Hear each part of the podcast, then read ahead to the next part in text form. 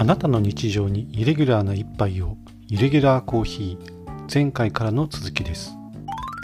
今回普通に2種類焙煎をしたけれども、違いとしてはどういう形で違いをつけたんでした？っけ、あそうですね。そっか、その話をする前に、ちょっと一回、あの、お豆のね、説明をさせていただきたいんですけれども、はいはいあの今回のお豆って、まあ、前回と同じく産地はエチオピアだったんですけれども、前回もエチオピアだったんですね。そうだったんですよあそういえばね。はいはいはい。うんで今回はね、あのシダモ地区ってところのお豆ですね、なんかシャキソっていうなんか名前がついてました。あ、それもエチオピアのシダモっていうところ。そうですね。うんうん、えっ、と、シダモの、えー、と G3 っていうですね、グレード3かな。へえ、なんかすごそう。G3 って書いて、グレード3っていうんですけど、うんうん。そこのお豆ですね。うーん。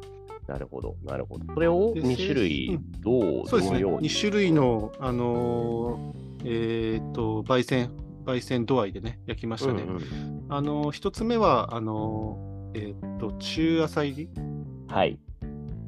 もう一つは中入り。はいはい。つまり、電車の方が焙煎する時間が短いってことですか？そうですね。中短いですね。あのー、焼き終わりが8分49秒ってメモに残ってるんで、ら分49秒。それは短い方なんですね。短い方ですね。で、へえーっと、長めにやったやつは、あの中入りと一応今言ってるやつはですね、ちょうど1分遅くて、9分49秒で、あなるほど。の釜の蓋を開けてるという状況になりますね。じゃあ約10分ぐらいで中入りっていう感じになるんですね。そうですね。うーん。本当で深入りとかになるとちなみになんですけど、何分ぐらいそのロースターを使って、長くても十何分とかになるんですかね。ああ、それは、ごめんなさい、ちょっと、まだ試してないってことですね。うんいつもじゃあ中入りね、中前回も前々回も中入りぐらい、中浅入りぐらいでやったと。そうですね。で、今ね、その前回のね、データもちょっとね、こうペラペラめくって見てるんですけど、中入りに関しては、同じ時間で引き上げてますね。全く同じ時間で、9分49秒で引き上げてる。う全く同じ。なるほど。なるこれ。これ面白いのが、その、今回の焙煎って、あの、えっと、佐久間さんというあのバリスタの方がちょろっとね、え教えてもらったんですけど、結構教えてくれましたね。あのーうんそうそう。5月じゃないわ、4月30日にその前回はね、やったんですけど、4月30日に比べて、その気候がすごくその蒸し暑くて、はい。湿度も高く、温気温も高いと。なので、釜の温度をこれぐらいにした方がいいですよっていうアドバイスを、ね、いただきながらやったんですよね。はいはいはいはい。でそれに対してあの特に中入りの方が同じ、えー時間で引き上げてるっていうのはすごく大きなことかなと思っていてその要は達成するその曲曲線というかななんていうのかな時間に対する温度の、うん。うん。えーグラフが単本当に単純にその、まあ、5度から10度下がってで出してると。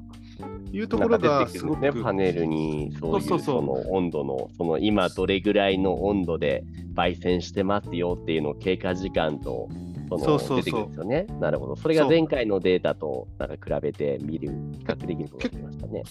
そうそうそう、あのーなんていうのかな、気温が高くて湿度も高いから、そのうん。釜の温まり方が早いっていう話だったんで、はい。あのー入れ始めの温度が、えー、と前回は実は、えー、となんだっけ、前回が豆乳が170度で投入しなさいっていう、あのー指示だったんですけど、今回は160度で投入してるんですよ。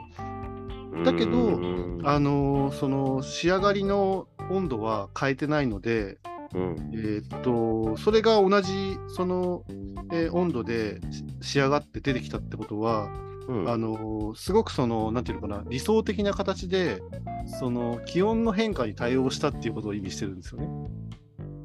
はいはいはいはいはい。なんかそれがすごい今、こうパラパラ見てて、おお、なるほどって思ったんですよね。うん伝わってるかな、これ。その、なんでしょうね。やっぱその温度変化っていうのが前回がいつやったって言ってましたっけ ?1 ヶ月前ぐらい？えっと、いや、もっと前です。4月30日なんで、うんえーっと、なん2ヶ月くらい前？うーん ?2 ヶ月ちょっと前ですね。うんそ。の時の気候と、なんだろう、10度ぐらい違う？10度ぐらい違いますかね。そのえーだから、そう思ったのが、うん。その時の気温もちゃんと記録しとくべきだなって思ったんですよね。ね。いや、なんかもう正直僕からしたらやっても同じやろみたいな感じで思っちゃうけれども、でも、やっぱそれによって変化があるもんなんですそうね。そう、そう、やっぱり味をね、作り込んでる人たちのその温度感覚って、すごいなんか繊細なんだなっていうふうに思ったんですよね。まあ、ちなみに今回はあの気温が32度だったんですよ。一応だからメモっておきました。これは結構気温、その時の気温を測る大事なことだなと思って、うんうん。32度でもうピーカンの晴れでしたね。ちょっと前回はね、ごめんなさい、わかんないんで、多分天気予報のログサイトかなんか行って、4月30日の東京押上付近の気温っていうのを調べないと、ちょっとわからないんですけれども、ね。うん。まあ、いろんなものを測るっていうのがまた一つ大切なことなんですかね。シェアローを使うっていうので。そうですね、その中で初めてその豆がどういうふうにその変化していって、うん。であのどういうふうにね味ができていくのかっていうのを想像する力になっていくのかもしれないですよね。うーん、そうですね。それもやっぱでも、1回、2回、3回とやらないとね、そもそもこれが違うかどうかとか、いいか悪いかすらもわかんないそうですね、わかんないですからね。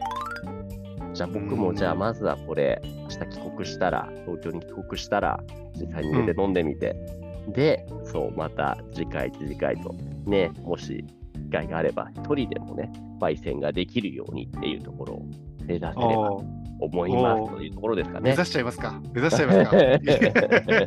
いいですね。そんな感じですかね。そんな感じですかね。はい。というわけでお送りしました、イレギュラーコーヒー。番組では皆さんのご意見、ご感想を募集中です。コーヒー好きからコーヒー初心者の方まで、ハッシュタグイレギュラーコーヒーでつぶやいてもらえれば番組内でお答えします。ポッドキャストや Spotify でお聞きの方は、ぜひ高評価、レビューもいただけると活動の励みになるのでよろしくお願いします。今回はここまで。次回もイレギュラーな一杯をありがとうございました。ありがとうございました。